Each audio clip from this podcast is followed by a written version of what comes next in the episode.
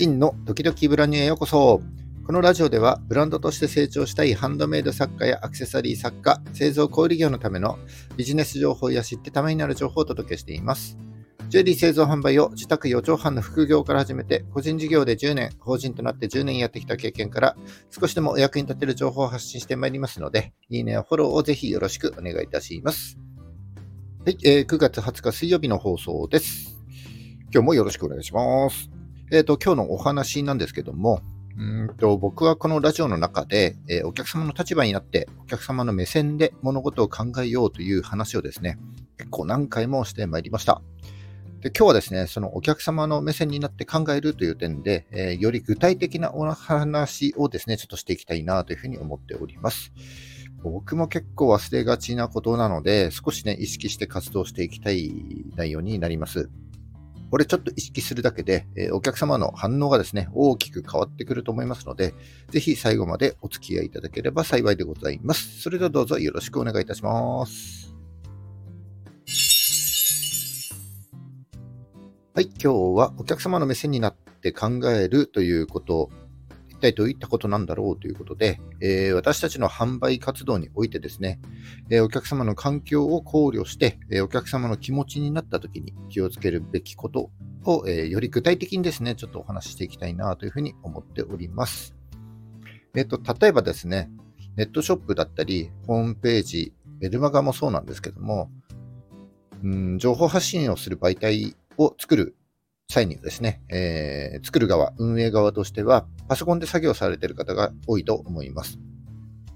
でも、見てる方はですね、お客様の方は、パソコンよりもスマホで見てる人の方が圧倒的に多いですよね。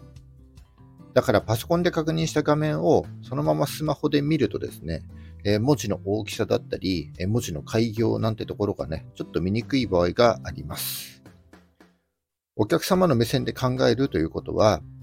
ネットショップやホームページ、メルマガなど、えパソコンで編集したら、え実際にですね、スマホで見ていただきたいということになります。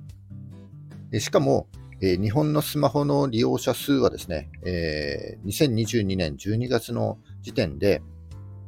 iPhone ユーザーが約67%、Android ユーザーが約33%いるんですね。だから、えー、3人に1人はですね、Android を使っているということになります。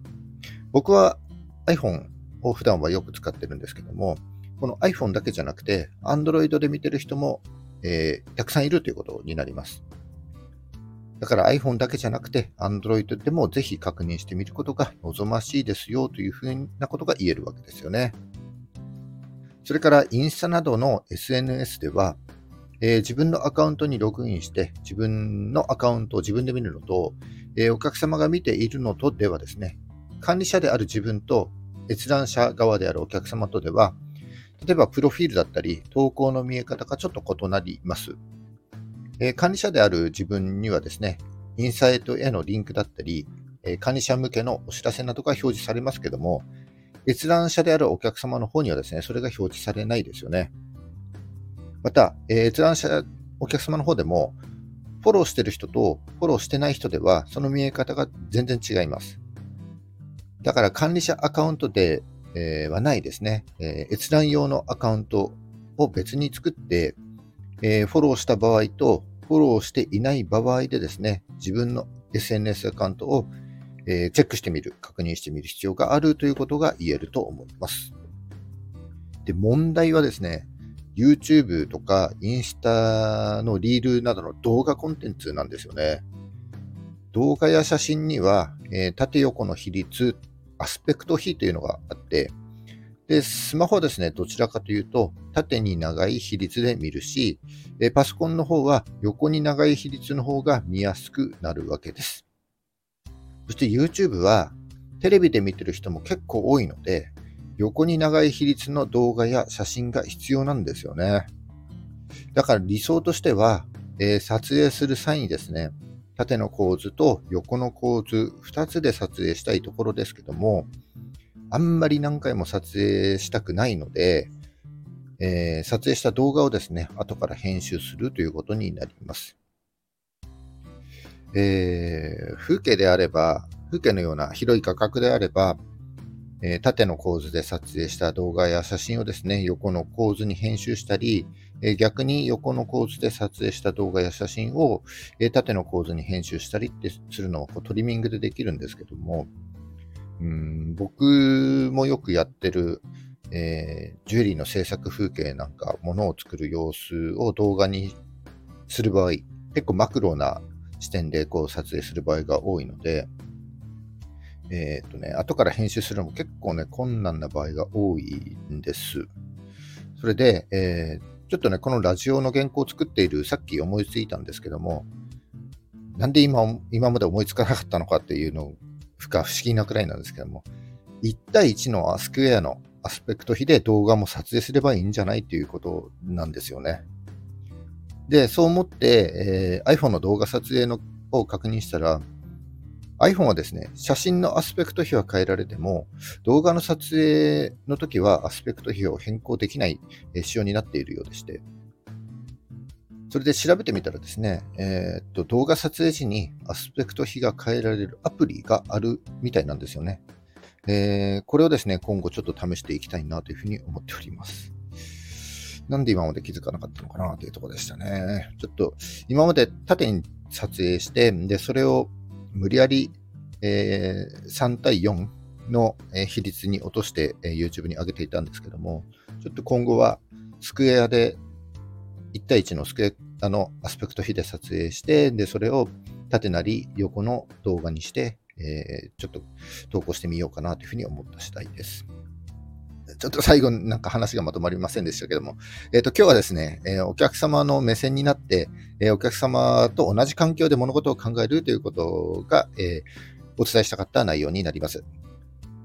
それで一番大事なことをちょっとここからお伝えしたいと思います。えっ、と、一番大事なのは、ただ画面の見え方を確認するだけじゃなくて、え確認した際にですね、お客様の感情も合わせて考えるということです。うんとネットショップだったり、ホームページの画面だったり、えメルマガの文章、え SNS の投稿、LINE の文章、え YouTube やリールなどの動画もそうですけども、これらを見る前のお客様の感情と、えー、見てる途中、そして見た後のお客様の感情を考えてみるということが非常に重要です。コンテンツや商品ページ、動画などを見てもらうためにはですね、えお客様の期待値をまず高めて、閲覧率を上げていくことがまずは重要なんですけども、えお客様の期待値が高まっている状態で、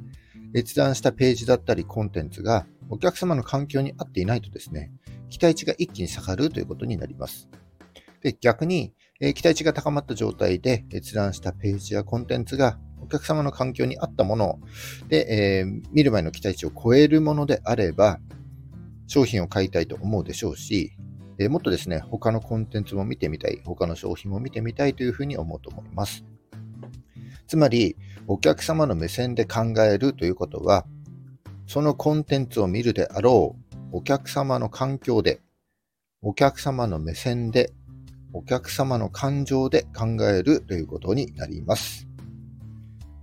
うんネットショップやえホームページの画面、メルマガの文章、SNS の投稿、YouTube の動画などなどですねえ、それらを作った後、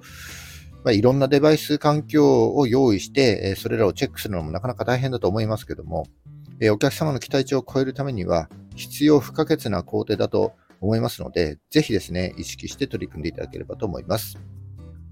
以上、今日はお客様の目線になって考えるというテーマでお話しさせていただきました。細かいことかもしれませんけども、今日の話をですね、ちょっと意識するだけで、お客様の反応っていうのは大きく変わってきますので、ぜひ実践してみてください。はい、今日は以上になります。この放送が少しでも役に立った、ためになったと思った方は、いいねをお願いします。えー、また聞いたよという印で、いいねボタンをポチッと押して残して帰っていただけると非常に嬉しいです。今後も頑張って配信してまいりますので、よかったらフォローもぜひよろしくお願いいたします。はい、えー、9月20日水曜日ですね、えー、今日も頑張っていきましょう。バイバーイ。